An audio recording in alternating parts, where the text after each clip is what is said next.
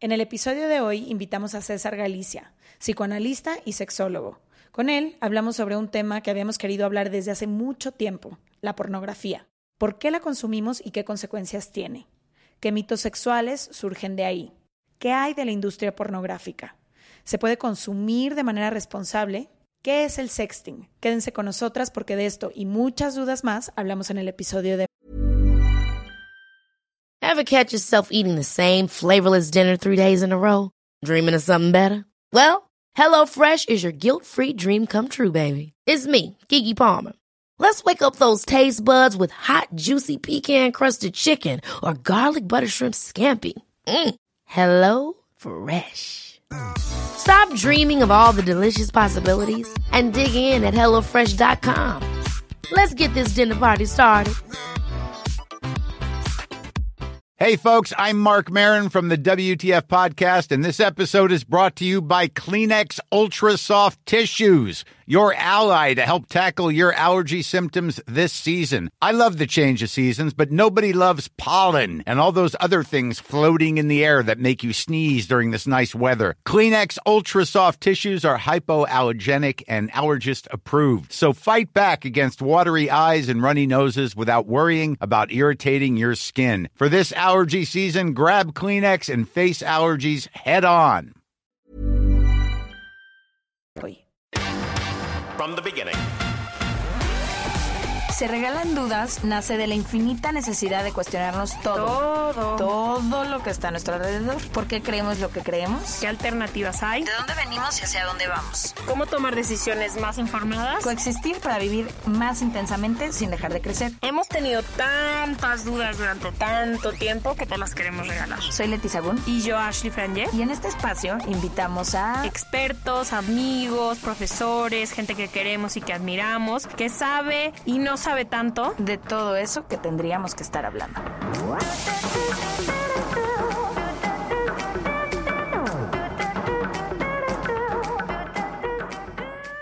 Bienvenidos a otro capítulo de Se Regalan Dudas, felices de compartir con ustedes temas que queremos hablar hace tres años que empezó este proyecto y a veces es difícil encontrar eh, las personas o los especialistas como para hablar de ciertos temas o quizá no habíamos encontrado el espacio, no habíamos tenido la información.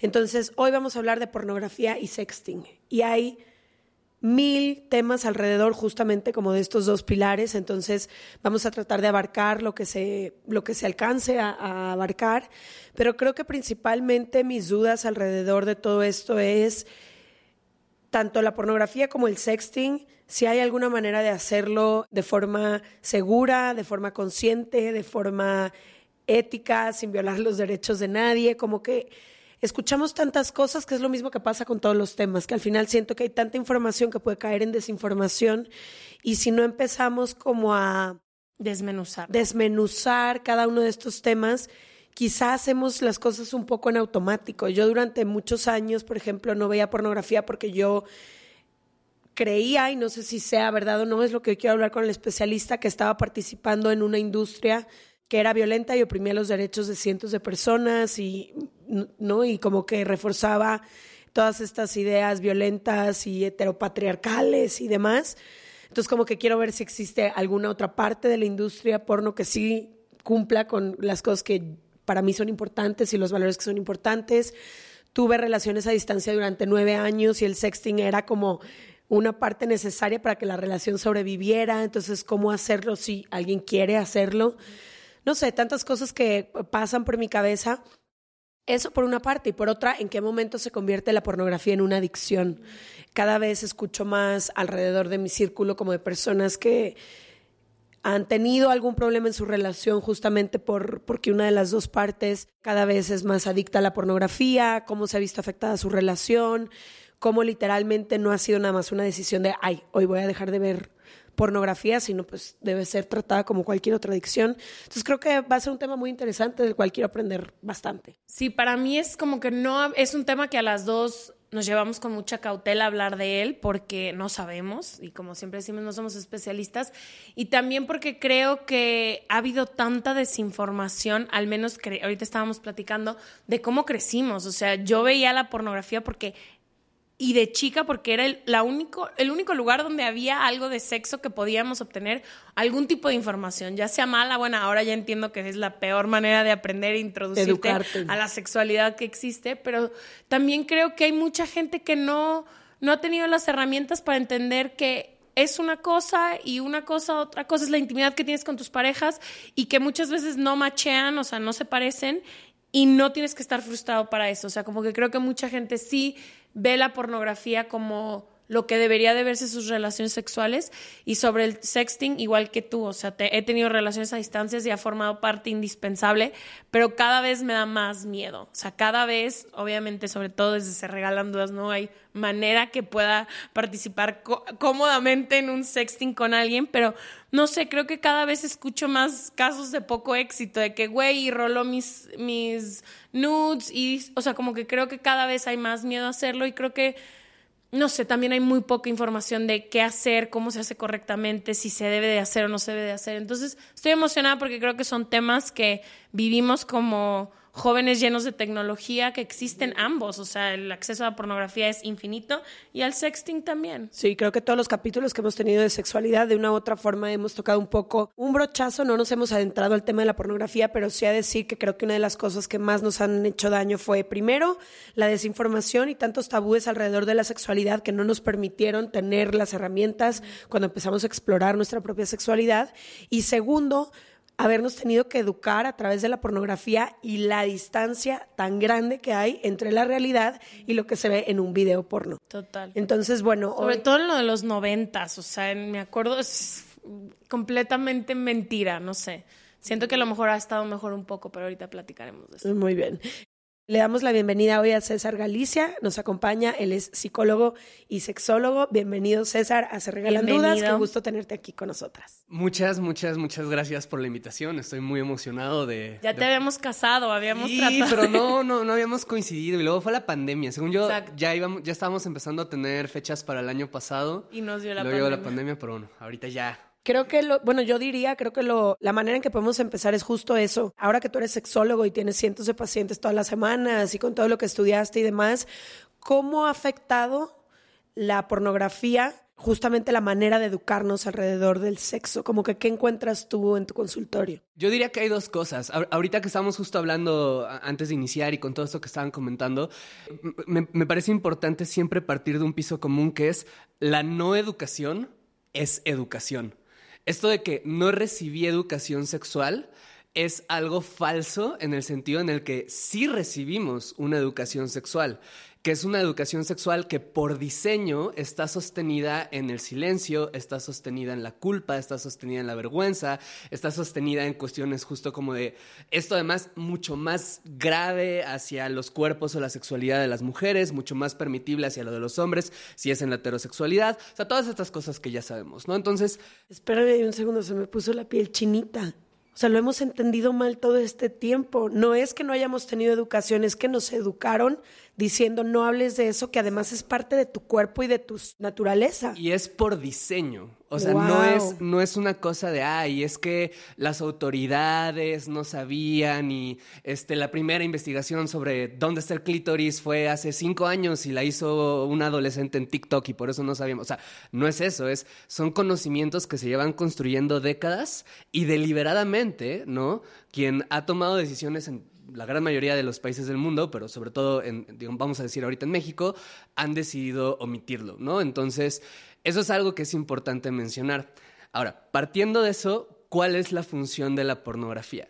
Si ustedes, a mí me gusta poner este ejemplo que es, si yo voy al cine, ¿no? Ahorita y veo, vamos a decir que vemos Rápido y Furioso. ¿No? Te emocionas un montón, ¿no? Y sales muy emocionada y todo esto, entras a tu carro y no vas a manejar como en Rápido y Furioso, por varias razones. Uno, te- yo me veo al espejo y digo, bueno, no soy Vin Diesel o The Rock, o no sé si son la misma persona o algo distinto, pero...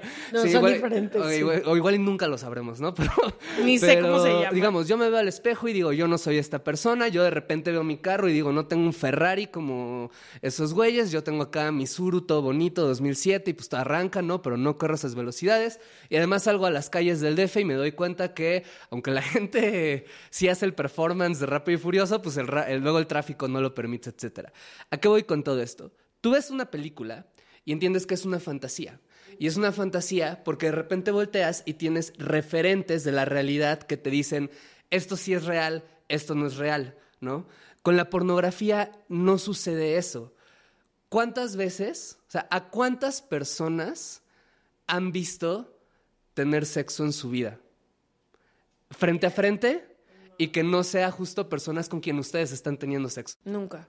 Yo personalmente nunca. ¿no? ¿Cuántas personas han visto desnudos o desnudas en, vamos a decir, un entorno normal, ¿no? No sexual. No lo sueles hacer, suele ser a dos, tres personas de tu familia quizás, a tu pareja y si vas a una playa nudista. Pero lo que voy es, en lo general, no tenemos referentes de qué es el sexo, de qué son los cuerpos, comillas, normales, de qué son las prácticas sexuales, comillas, normales o más placenteras, o sea, diversas, pues.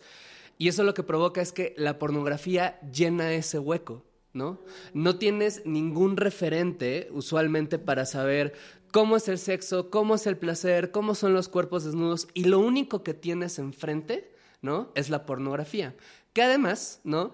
Algo que creo que sí ha hecho Internet en, en- en general es que Internet, justo, no sé si vieron Inside de Bo Burnham, este, es un stand-up en Netflix, tienen que verlo, es genial. Tiene una canción en donde habla del Internet y tiene una frase que se me hace muy potente que habla de que all I really wanted was a little bit of everything all of the time, ¿no? Todo lo que quería es un poco de todo todo el tiempo.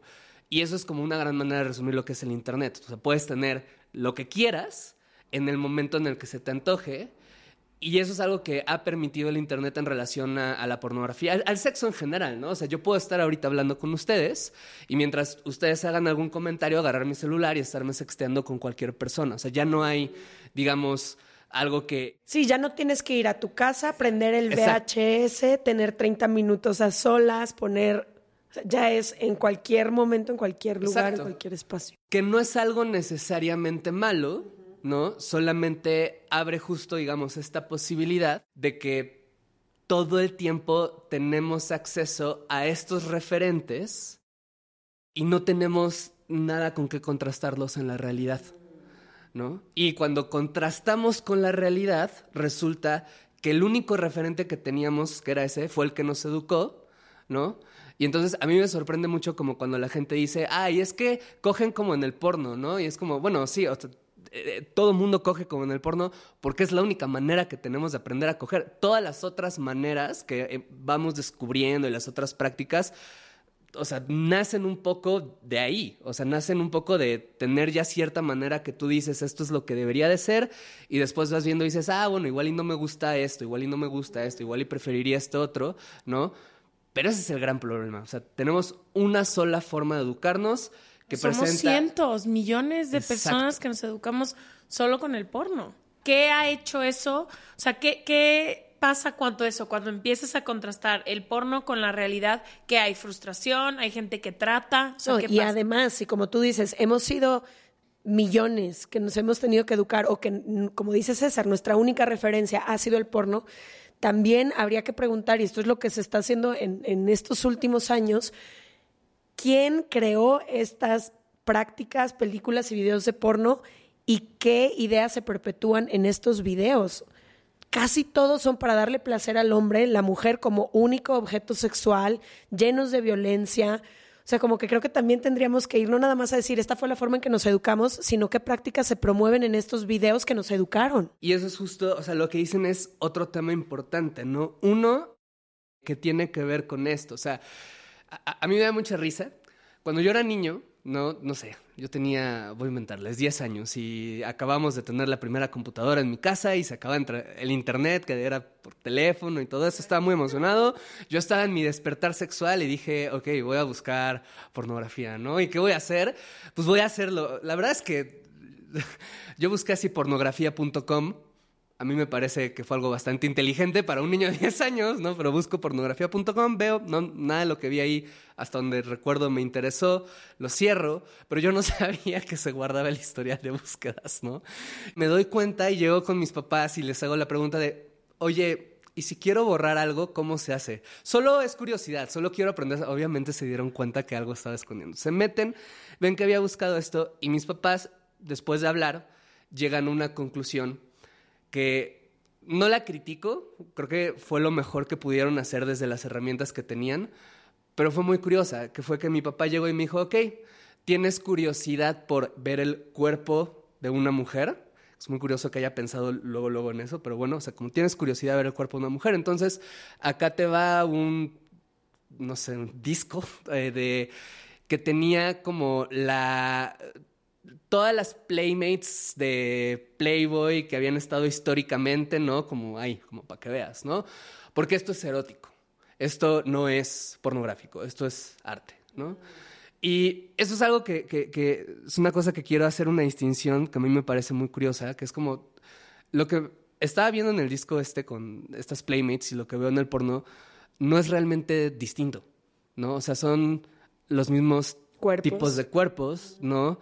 Que siguen las mismas tendencias de de repente en los 60 igual y tener vello, de repente en los 90, 2000 que ya no haya vello, que sean cuerpos más delgados, o sea, es el mismo tipo de cuerpo, retratados desde la misma mirada que beneficia a la misma industria, a las mismas personas. O sea, todo esto que estabas diciendo justo Leti, o sea, como el es lo mismo, pero es una distinción hipócrita en el sentido en el que esto como tiene luz y puede que sea en blanco y negro y es Sí, erótico. trae eh, aceite, está súper bien hecho su pelo. Es estético, hay una intención, o sea, igual se te va a parar mientras la estés viendo, pero no es la intención, entre comillas, entonces esto es aceptable.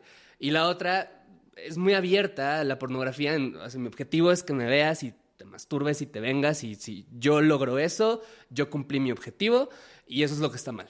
¿No? Entonces, esto, o sea, cuento toda esta historia para llegar al punto de lo que dices, que es creo que de repente las distinciones que hacemos entre lo que es bueno y lo que es malo de lo erótico lo pornográfico, hay que cuidar que no tengan como este tufo un poquito moralino, ¿no? Como de vamos a intentar justificarlo, ¿no? ¿Por qué? Por lo que dices, o sea, la industria, el, hay, un... Se me acaba de olvidar el nombre del documental, creo que es Pornocracy, me parece que está en Prime, no estoy muy seguro, pero que eh, lograba una trabajadora sexual que, que hizo porno muchos años y ella habla acerca de cómo gran parte del problema hoy de la industria pornográfica es que es un monopolio, ¿no? O sea, el monopolio de la industria eh, de entretenimiento para adultos, comillas, comillas, al eufemismo, ¿no? Lo tiene Pornhub, y lo tiene, ahorita está comenzando el, el- creador de OnlyFans, ¿no? Que la cosa es que uno, en medida de que uno es gratuito, tienes justo este a little bit of everything all of the time, y entonces es más y más y más y más. Y la manera en la que funcionan estas páginas es como una suerte de, de casino, ¿no? O sea, tú ves algo y te gusta y dices, pero ¿qué tal si el siguiente video que dura dos minutitos, que tengo acá una opción de mi- está mejor, o es un poco más intenso, o es un, y entonces es irte clavando y clavando y clavando y clavando, y eso va generando una presión en la industria horrible, porque por un lado, a quienes no les pagan, sucede lo que ya sabemos que sucede, como lo que sucede su- hace unos meses con Pornhub, justo que tuvo que borrar finalmente muchísimos videos que probablemente eran de una procedencia ilegal, no, no consensuada, pero los están capitalizando. O dos, lo que han denunciado muchas trabajadoras sexuales, que es que las condiciones solo han ido empeorando, porque se ha ido abaratando este trabajo. No es que la pornografía sea mala en sí. Hay, un sexólogo mexicano ya fallecido, Juan Luis Álvarez Gallú, le llamaba expresiones gráficas de la sexualidad. Es un término más aburrido y más largo, pero es más descriptivo en el sentido en el que esto que estamos viendo finalmente es eso. ¿No? Es una expresión gráfica de un acto sexual. Y ahí eso no es malo en sí. La, la gente ha querido captar la sexualidad en lo gráfico con la tecnología disponible Durante todos los siglos. Exacto, ¿no? Y cuando eran pinturas en cavernas, eran pinturas en cavernas. Y cuando teníamos ahora modelos 3D, son modelos 3D. Y antes de que se inaugurara el autorretrato como una tendencia estética que busca captar la realidad de los cuerpos, eran representaciones metafóricas. Y ahora es tomarte una nuda en el baño y alterarlo. O sea, eso no es inherentemente malo, pero la industria que está detrás, que lo sostiene, va promoviendo determinadas prácticas de producción y de consumo que pueden ser más o menos violentas, ¿no? Como esto que, que bueno, pues ya sabemos que es una industria, como Trata, mencionaste, ujú. hay trata detrás, hay muchísima explotación en muchas ocasiones, Cero seguridad. Exacto, no. hay muchísima misoginia, hay, o sea, todas estas cosas que sabemos.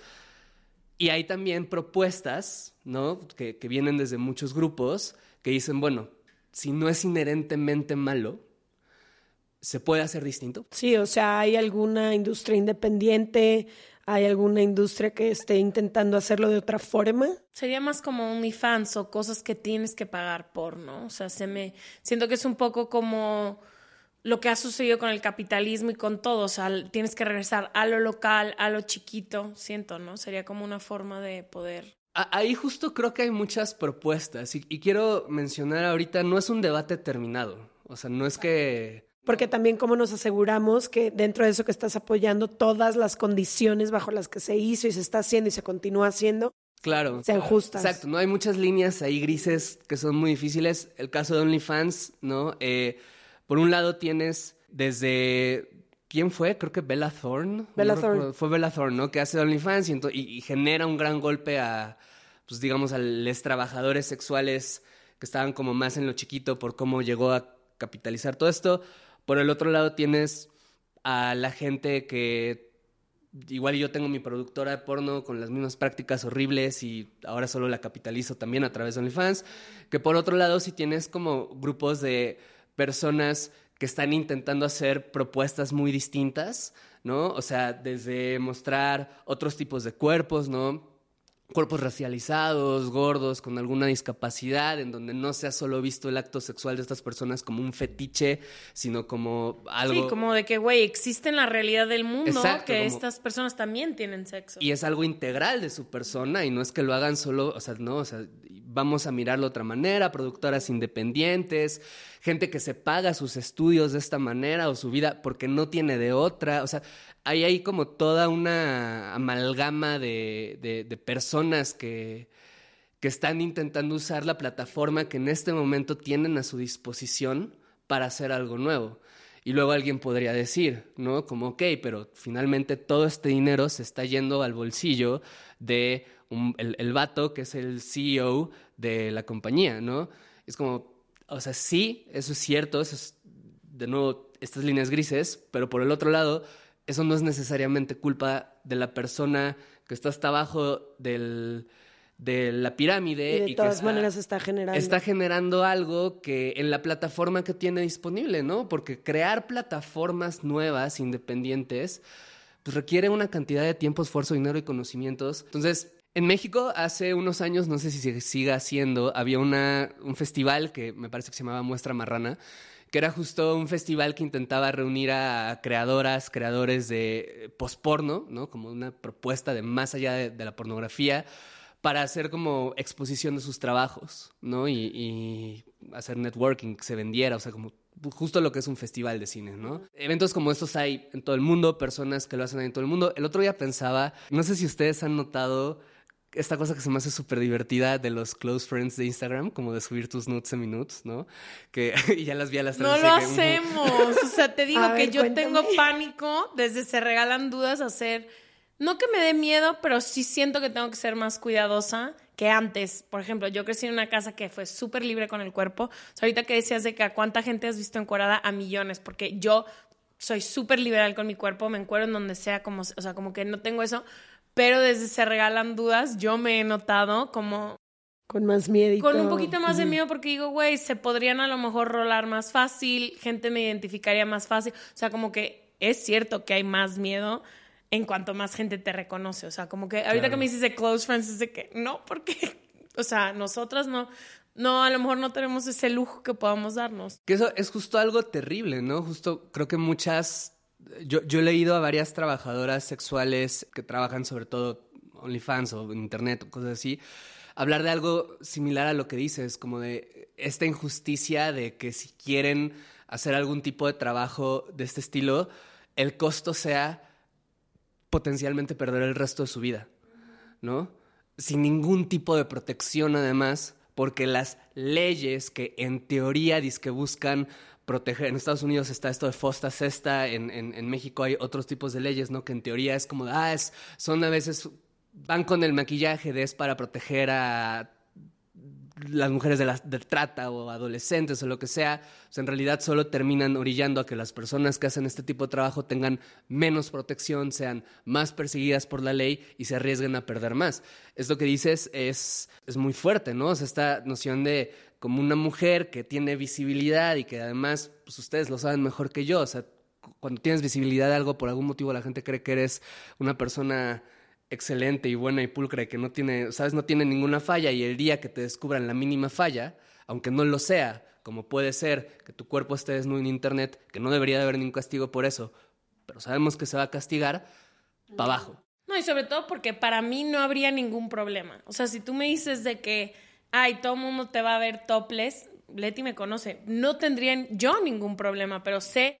Tú estarías, no, pues de nada. ¿no? no, de que gracias, de nada, cuando quieran, pero es más la preocupación del otro lado, de decir, güey, que va a haber un chorro de marcas que no les va a parecer esto, nuestra imagen es muchísimo más bla, bla, bla. O sea, sí existe ese miedo, entonces, sexting, o sea, en los últimos tres años, limitado, o sea, nada, hay más que somos solteras y salimos, o sea, es como, no me puedo dar el lujo ahorita. Pero a ver, regresemos, porque ya estamos. Ah, sí, ya estamos si se regalan dudas. Me llamaba mucho la atención al principio cuando estabas explicando muchas cosas que dices todo entre comillas normales. Quisiera que habláramos de esto porque creo que una de las preguntas más comunes cuando hablamos de pornografía, de sexualidad, va a ser, sobre todo si ya vamos a empezar a hablar de adicción a la pornografía, cuál sería la normalidad, ¿no? Sé que no existe la normalidad como tal, pero creo que mucha gente se pregunta, no sé, las veces por semana que tengo no tengo sexo, es normal, las veces que veo porno no veo porno, las veces que tengo orgasmos, es normal. Como que hay muchísimo esta pregunta alrededor de la normalidad, quizá para tener un punto de comparación que nos haga sentir que podemos respirar, no sé. Sí, es que esto que dices es, es buenísimo. Partimos de esto, la no educación es educación, no tienes otros referentes, llegas al referente, es la pornografía. ¿Qué te enseña la pornografía? Usualmente es Sexo que dura un montón de horas, nadie se cansa, el hombre todo el tiempo la tiene parada, la mujer todo el tiempo está lubricando, además está teniendo miles de orgasmos todo el tiempo. Uno tras del otro. Uno tras otro, tras otro, tras otro, tras otro, sin respirar, ¿no? O sea, este, en, en demás todos están siendo por penetración, si se la chupa el güey se la mete hasta la garganta y no pasa nada, ¿no? El vato además como que cuando yacula es una explosión gigantesca y las mujeres también. O sea, tenemos como todas estas cosas que son exageraciones que de nuevo, como fantasía, incluso esa, no es necesariamente mala. Es una fantasía y ya. Even on a budget, quality is non-negotiable. That's why Quince is the place to score high-end essentials at 50 to 80% less than similar brands. Get your hands on buttery soft cashmere sweaters from just 60 bucks, Italian leather jackets, and so much more. And the best part about Quince, they exclusively partner with factories committed to safe, ethical and responsible manufacturing. Elevate your style without the elevated price tag with Quince. Go to quince.com/upgrade for free shipping and 365-day returns. Life is full of what ifs. Some awesome, like what if AI could fold your laundry? And some well, less awesome, like what if you have unexpected medical costs? United Healthcare can help get you covered with Health Protector Guard fixed indemnity insurance plans. They supplement your primary plan to help you manage out of pocket costs. No deductibles, no enrollment periods, and especially no more what ifs. Visit uh1.com to find the Health Protector Guard plan for you.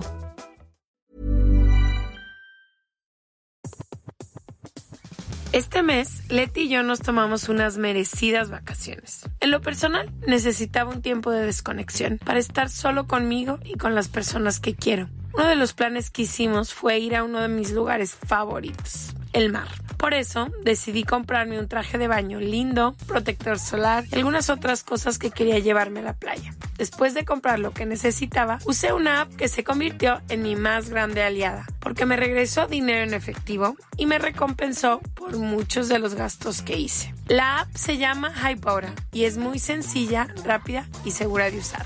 Hybora Me ha regresado dinero por comprar en tiendas como Lowell's, Macy's, Sephora, Best Buy y mucho más. Tú también puedes empezar a usarla y recibir dinero por comprar desde comestibles hasta artículos del hogar y de belleza. Lo único que tienes que hacer es agregar tus ofertas en la aplicación, subir tu recibo y listo. Obtendrás dinero real que podrás depositar a tu cuenta bancaria, PayPal o tarjetas de regalo. Si tú también quieres aprovechar estos beneficios, en este momento, para ti que eres parte de nuestra comunidad, Hybora ofrece 5 dólares por solo probar Hybora usando el código DUDAS cuando te registras. Simplemente ve a la Apple Store o a Google Play Store y descarga la aplicación Hybora, completamente gratis para comenzar a ganar dinero en efectivo y use el código DUDAS. Eso es I-B-O-T-T-A en App Store o en Google Play con el código DUDAS. El problema El es... problema es que no tenemos acceso a muchas otras y por lo tanto esa es la que se queda en nuestra mente como esto es lo normal. Y entonces, ¿cuál es la experiencia de la gran mayoría de las personas? No lo estoy haciendo bien. Llegamos y uno no se me paró tanto, a veces no se me para, o no aguanté tantas horas, o me cansé, me dio el calambre, ¿no? Este, Me duele, no estoy lubricada. no me vengo, no me vengo, por ejemplo, espero ya a estas alturas toda la audiencia lo sepa, por, por poner un ejemplo, ¿no? No alguna mujer que dice, ¿qué tal que estoy mal porque no estoy teniendo orgasmos vía penetración, ¿no? El consenso científico hasta el momento es que tener orgasmos vía penetración es algo que es una cuestión biológica y tiene que ver con la distancia que existe, o sea, tiene que ver con el tamaño, digamos, la distribución de, de tu clítoris y tu vagina, de modo que en penetración se estimule como muy intensamente la parte interna de tu clítoris y eso permita que puedas llegar más fácilmente al orgasmo. Y es un porcentaje pequeño de mujeres. Alrededor ¿cierto? de 30%. Algunas estadísticas dicen más, algunas dicen menos, pero vamos a decir, solo una de cada tres mujeres va a tener la posibilidad biológica de terminar, de tener un orgasmo de esta manera, ¿no?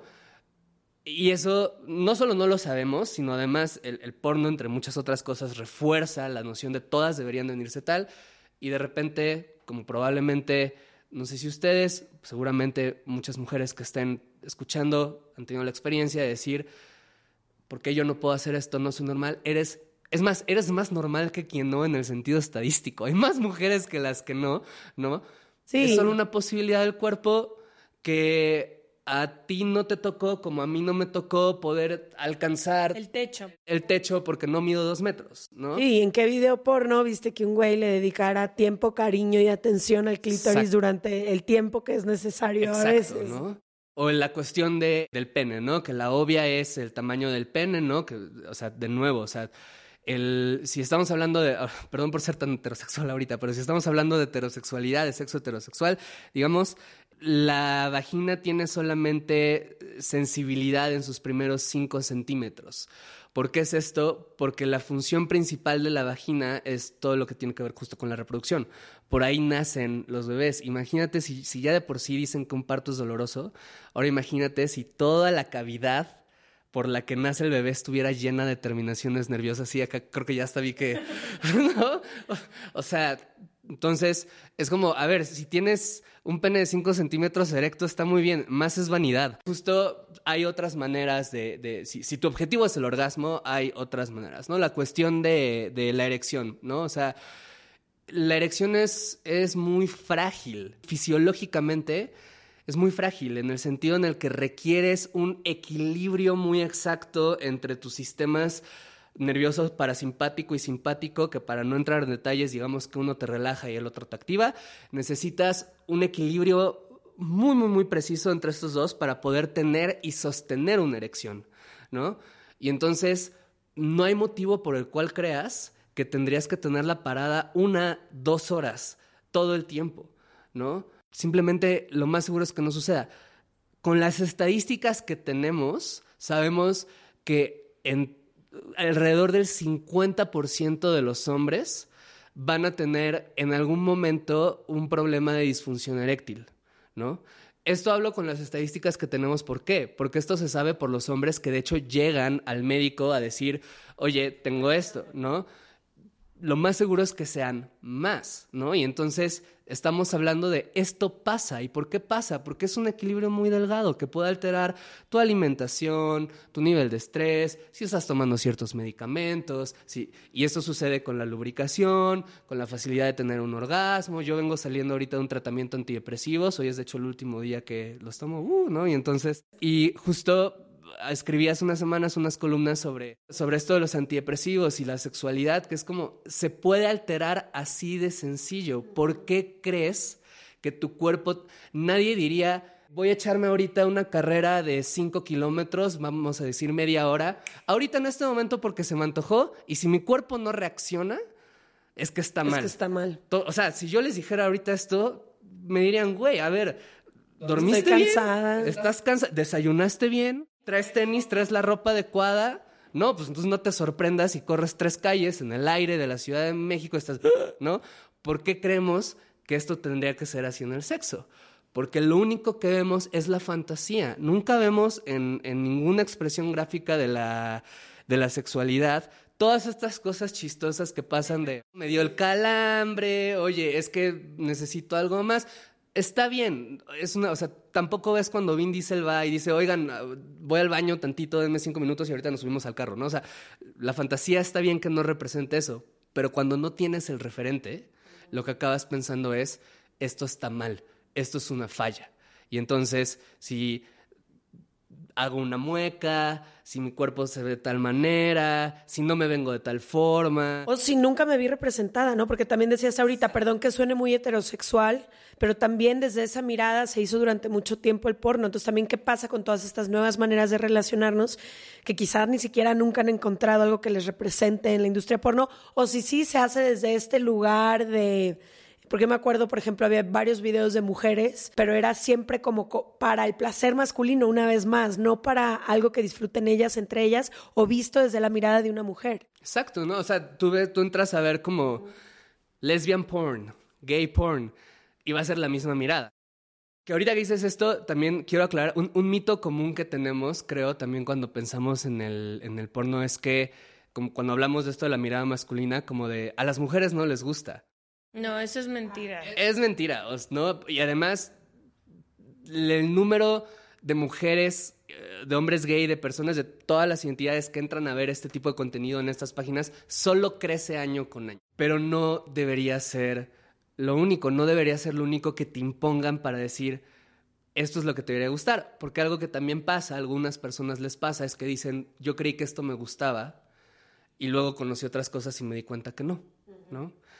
Quiero regresar, si se puede, rapidísimo esto de los close friends, ¿no? Porque no terminé la idea. Bueno, la idea es como, pues, close friends es como tus amiguitos de Instagram más íntimos y entonces de repente hay personas que suben ahí sus nudes, sus semi-nudes, lo que sea, ¿no? Y, y, creo que no se ha hablado lo suficiente, o, o, igual y yo estoy solo en esta eh, observación, pero me parece algo, una cosa muy bonita y muy curiosa, porque tienes la oportunidad de subir, uno, contenido sexual que tú generas, ¿no? Que tú apruebas, que además a ti te gusta, porque hay gente que sube solo su foto frente al espejo, hay gente que le mete distorsiones y una musiquita y todo, o sea, es un poco lo cómo tú quieres representar tu cuerpo, ¿no? A un grupo de personas que tú seleccionaste y que además les das permiso de cierta manera de objetificarte de una manera muy consensuada, ¿no? De que, no sé, Ashley ahorita dice, adelante, ¿no? Y, y, me pone a mí en sus close friends y no necesariamente nos estamos tirando la onda ni nada, nos acabamos de conocer, pero igual le mando un fueguito y le digo, oye, ¿no? Como te ves súper bien. Y es algo que sé que me dio, o sea, me dio permiso como de de sabroseármela, ¿no? Aunque no haya una interacción más allá, aunque sea una cosa amistosa, no necesariamente es de, ligue, o puede serlo, porque igual y metes a tu crush ahí como para, para hacer aquí, ponerle el, bait, ¿no? El thirst trap. Y justo como, como creo que algo que está pasando muy interesante de eso es que está permitiendo que muchas personas creemos, cre creemos como de crear y expongamos como nuevos referentes, ¿no? Justamente como de lo que puede ser la sexualidad, de cómo queremos que nos veamos, que es algo como muy bonito, le voy a conectar ahora con lo del sexting, ¿no? Que es algo muy bonito del sexting, como el sexting la parte de las fotos y todo, creo que es algo como bien bonito porque te permite construir un poco cómo quieres tú representarte frente a la otra persona, ¿no? Y aunque muchas veces va a venir de nuevo desde el porno, como suele suceder con los hombres de que nos tomamos la foto del pito, ¿no? La dick pic y es como... Antes de que entremos al sexting, que es algo que queremos hablar, solo quería regresar un pasito a lo de la adicción del porno. ¿Existe la adicción al porno? ¿Cómo se ven afectadas estas personas? ¿Cuánto es mucho? ¿Cuánto es poquito? Partiendo del concepto que dijiste que es una fantasía.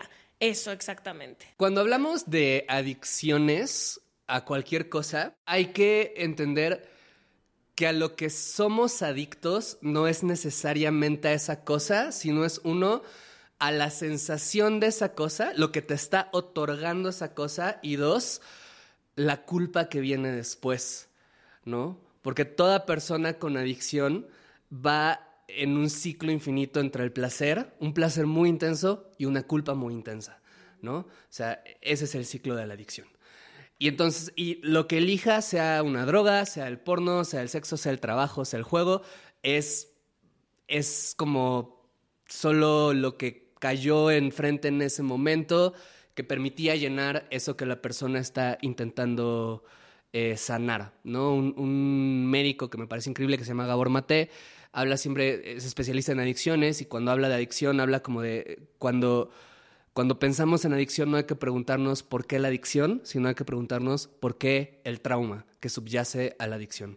Entonces, bueno, solo esto es para decir, cuando hablamos ahora sí de adicción a pornografía, que es algo que se debate un poco de si existe o no, etcétera, lo que sí es cierto es que hay personas que tienen un consumo compulsivo, ¿no? O sea, ¿cuándo se vuelve un problema?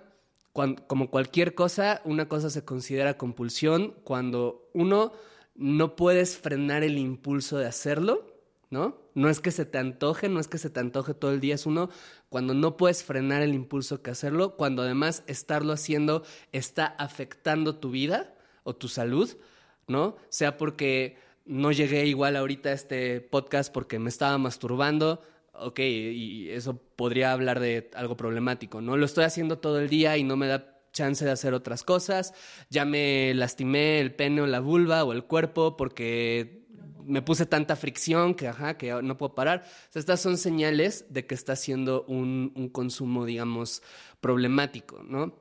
Y ante eso, lo que hay que preguntarse y lo que, digamos, se haría en, en, terapia, ¿no? Y si alguien de acá se identifica, yo le animaría a que fuera un proceso terapéutico, es preguntarse qué te está dando la pornografía, ¿no? ¿Qué te está, o la masturbación, porque casi siempre eh, la pornografía un poco va de la mano de la masturbación, a veces no, a veces sí, pero bueno, ¿qué es lo que estás recibiendo, ¿no? Puede que sea...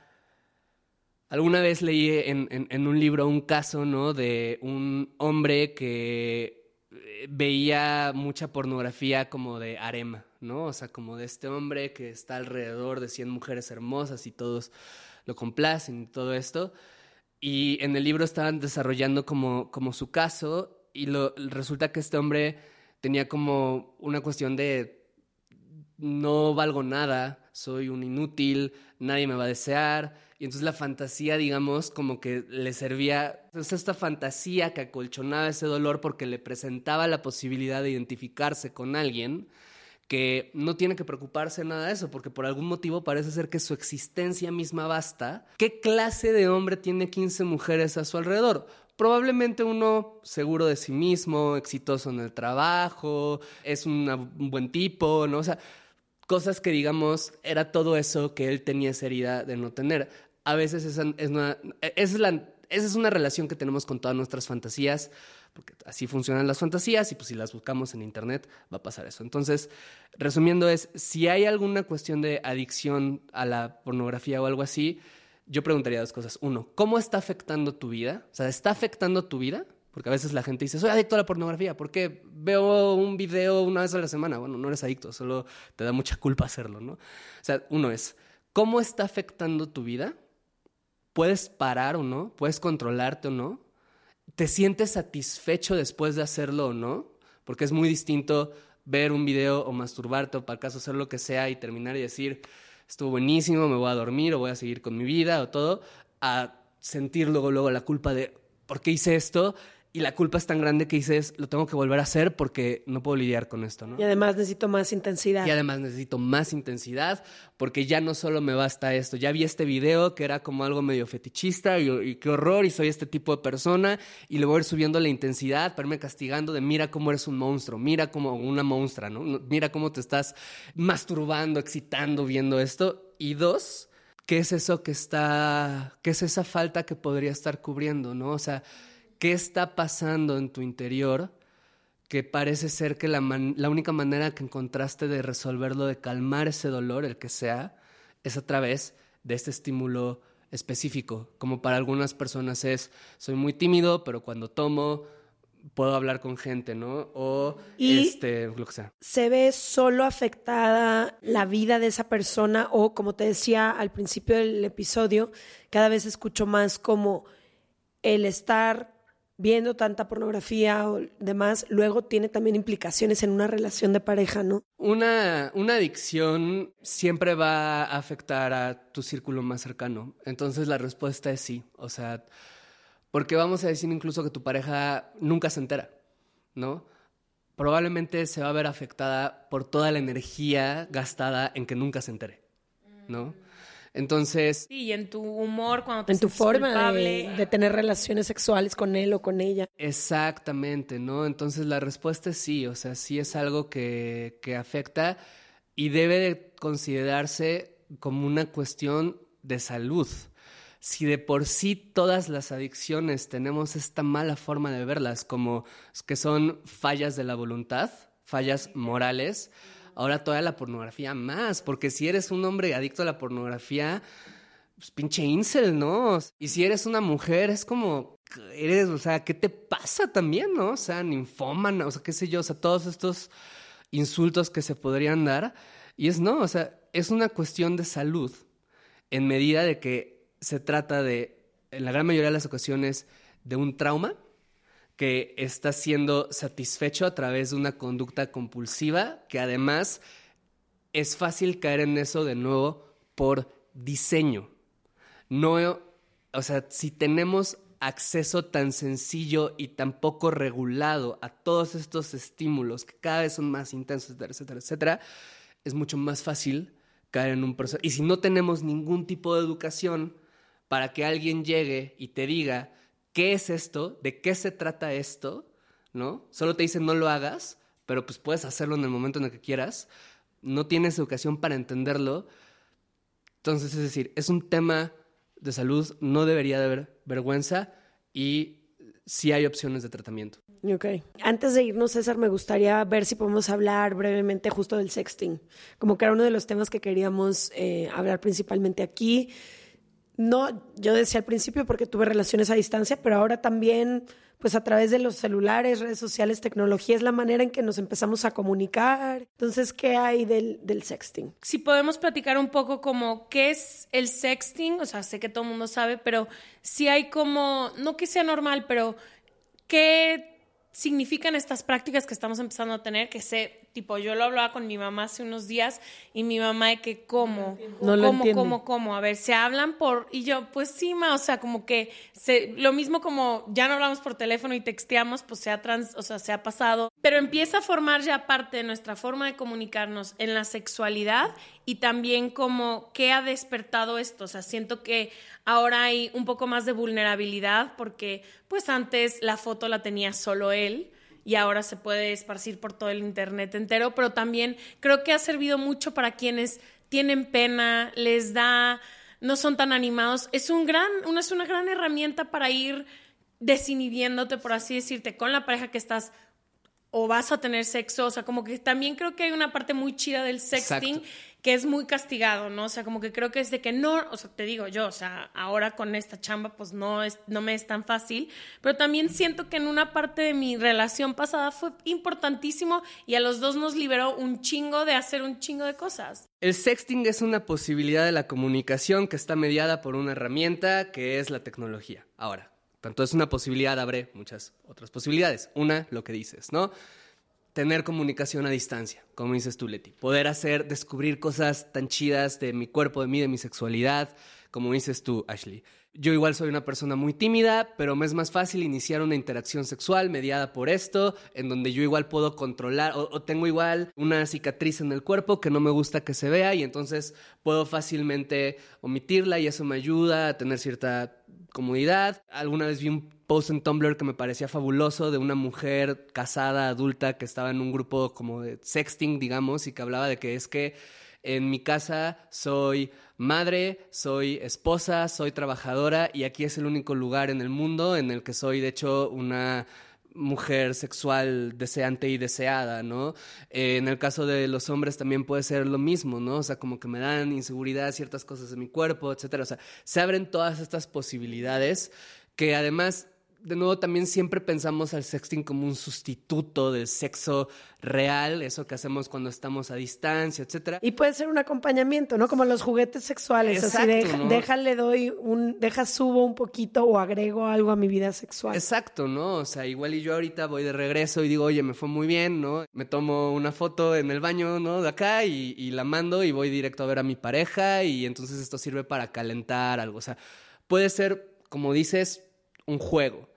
Por el otro lado, tenemos justo todas estas posibilidades, vamos a llamarlo, entre comillas, negativas. Uno, lo que dices, ¿no? O sea, que se filtren fotos, que haya un castigo, sobre todo si eres mujer, sobre todo, sobre todo si no eres hombre heterosexual, como la diferencia entre usualmente el hombre al que se le filtra una foto es que aplausos y jajaja y es un meme unos días y no pasa nada, y la diferencia las mujeres pues ya sabemos cuáles son todas estas consecuencias. Esa es una posibilidad negativa. Otra posibilidad negativa es yo ya escondí tanto tiempo mi cicatriz que ahora como que ya creé ahora una nueva imagen falsa y distorsionada de mi cuerpo. Me voy a mostrar ante ti que te mandé fotos que me tomé hace dos años cuando igual ya era más delgado y ahora que subí de peso y me da pena, ¿no? Como mostrarme. Para mí el reto más grande con el, con el sexting era yo soy muchísimo en mi forma de ser, en todos los aspectos, no nada más en mi vida sexual.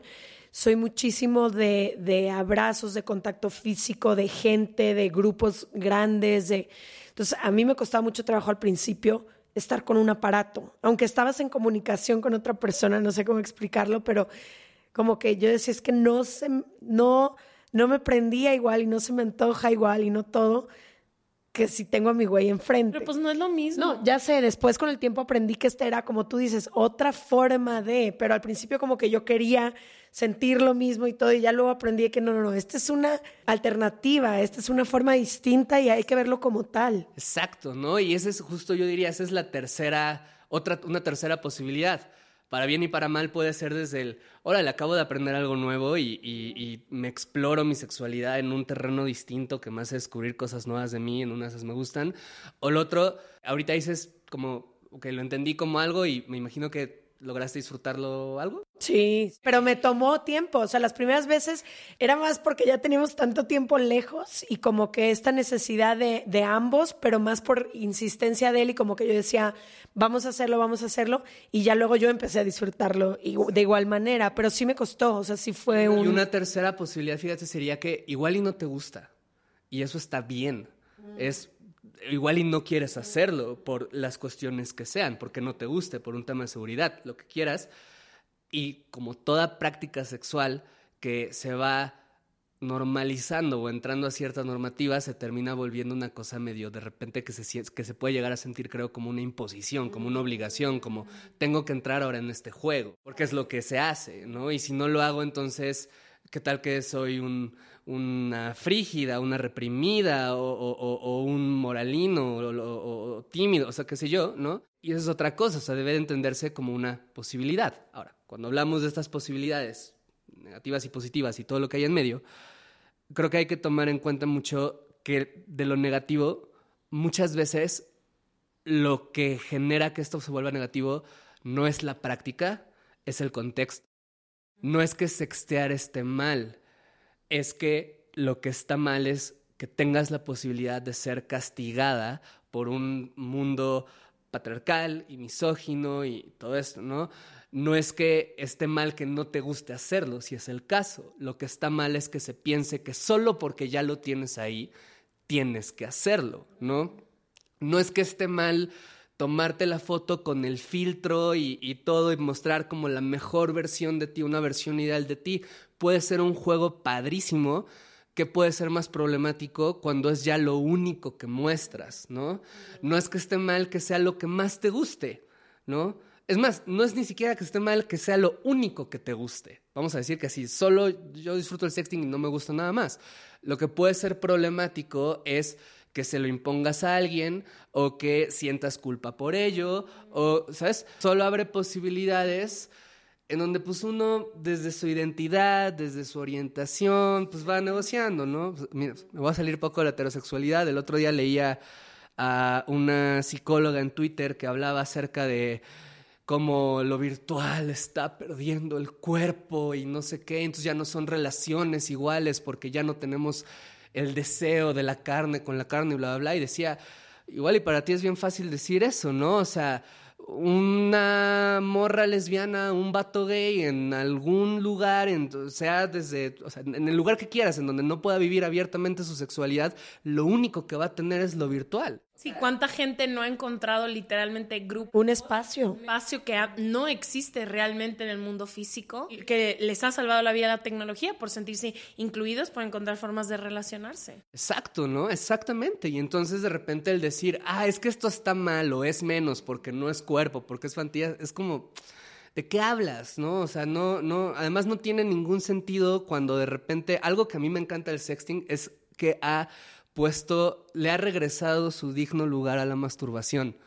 Porque cuando sexteas, cuál es el objetivo de sextear con alguien, que la otra persona se masturbe, ¿no? O sea, si la otra persona te dice, estoy súper caliente, me estoy tocando, me vine, es una satisfacción padrísima decir lo que te dije o lo que te mostré, te sirvió y te hizo sentir así, lo hiciste pensando en mí, es una conexión también que puede llegar a ser muy intensa cuando es una relación, digamos, uno a uno, lo que sea, ¿no? Y de repente, una hipótesis que no es probable, no es demostrable, creo, pero que a mí me gusta pensar es que el sexting ayudó mucho a toda esta reivindicación que estamos teniendo hoy de la masturbación, ¿no? Sobre todo la masturbación, me parece femenina, ¿no? Del hecho de decir, no está mal porque no es un sustituto. Antes igual y yo me hubiera sentido muy mal de decir, ¿por qué te estás masturbando? Y ahorita es como, por favor, hazlo. Es más, muéstrame cómo lo estás haciendo y entonces, además es el, uy, me compré el nuevo Satisfyer o el nuevo juguete o lo que sea, te voy a, te voy a mostrar cómo lo estoy usando. Y entonces puede ser lo mismo la masturbación, solo yo, así, o ha ayudado el sexting para que sea un juego compartido. ¿no? Que es algo que también una de las posibilidades que se me hacen a mí preciosas para quien le guste y para quien la haya vivido, ¿no? Ay, no, César, tantas cosas que hablar. Vamos a hacer versión 2, 3, 4, 5, 6. me encanta cómo cómo explicas todo. Creo que es justo lo que necesitábamos, como todo muy, muy claro y muy puesto sobre la mesa. Les vamos a dejar aquí la información de César, porque como les dijimos, es psicólogo, sexólogo, tiene un consultorio. Si cualquier cosa les resonó, quieren más información o sienten que lo que sea, ahí van a tener la información. En serregalandudas.com diagonal, suscríbete y en todas nuestras redes sociales. Gracias por venir. Gracias. Gracias por la invitación, la pasé súper bien. Nos vemos el próximo martes. Gracias.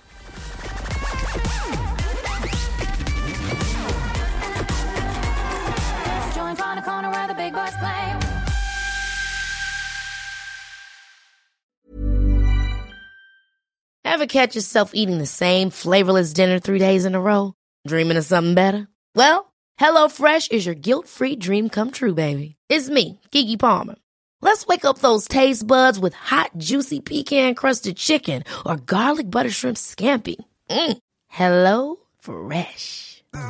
Stop dreaming of all the delicious possibilities and dig in at HelloFresh.com. Let's get this dinner party started.